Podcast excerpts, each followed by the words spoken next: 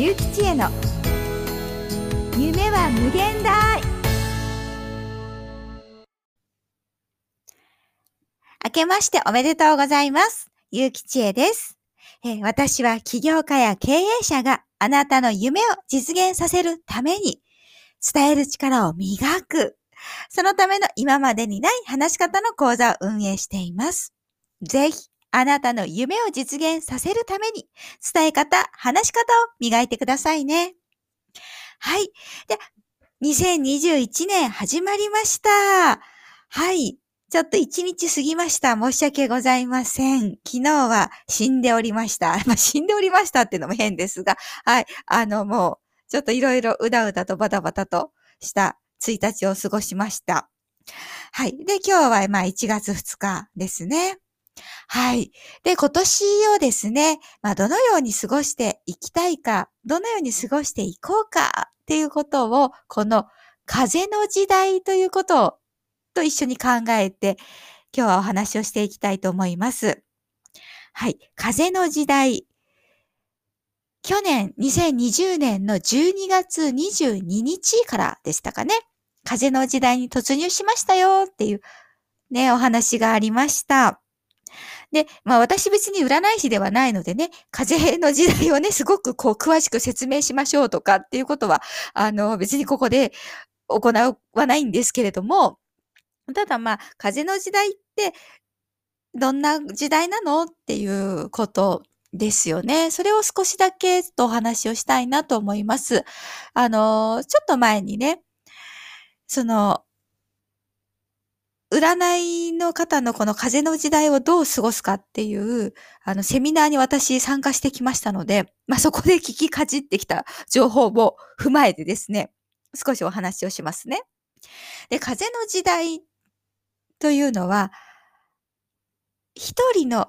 個人としてどのように考えてどう生きるかっていうことがすごく大事ですよ。ということなんですよね。で、これは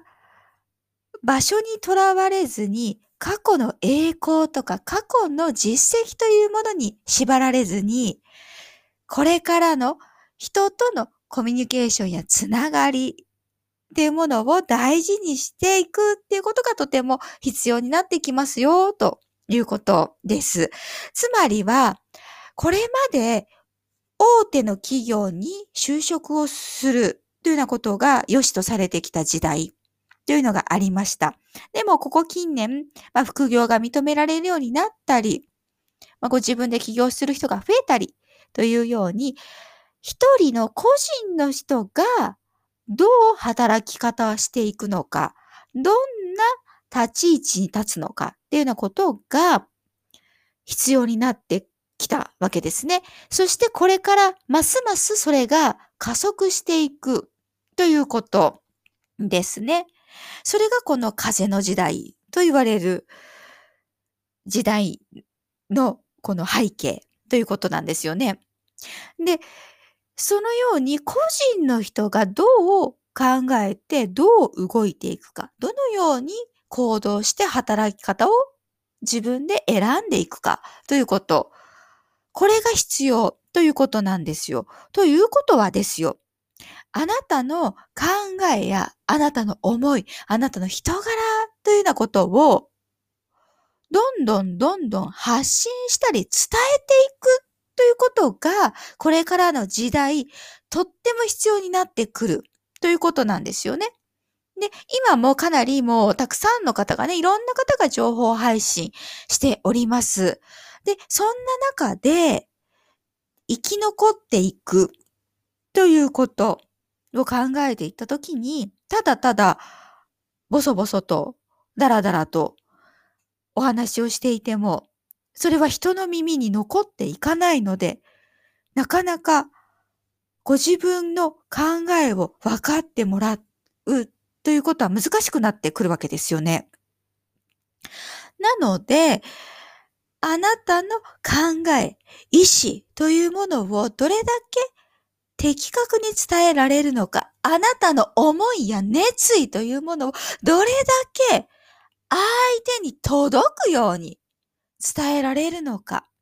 そしてあなたの人柄とかあなたのこの良さというものですね。そういうものをどれだけ相手に理解していただくことができるのかというようなことがとっても求められてくるということですよね。つまりは、あなた自身のことを伝えられるようにしておかなければいけない。それがないと埋もれていってしまう。このこれからの風の時代を生き残っていくことが難しいということだと思うんですよ。はい。で、しかもですね、これ、オンライン化っていうのが、まあ急速に進み、まあ、これからますます進むでしょう。で、そのオンライン化がちょ、どんどん進むということは、直接会わないということもとても増えてくるわけですよね。オンラインでやり取りをする。まあ、あの、ズームなど、顔を見ながらお話をするということもありますけれども、実際に直接会っているときは伝わる雰囲気というものが、オンラインでは伝わらないということがあります。つまりは、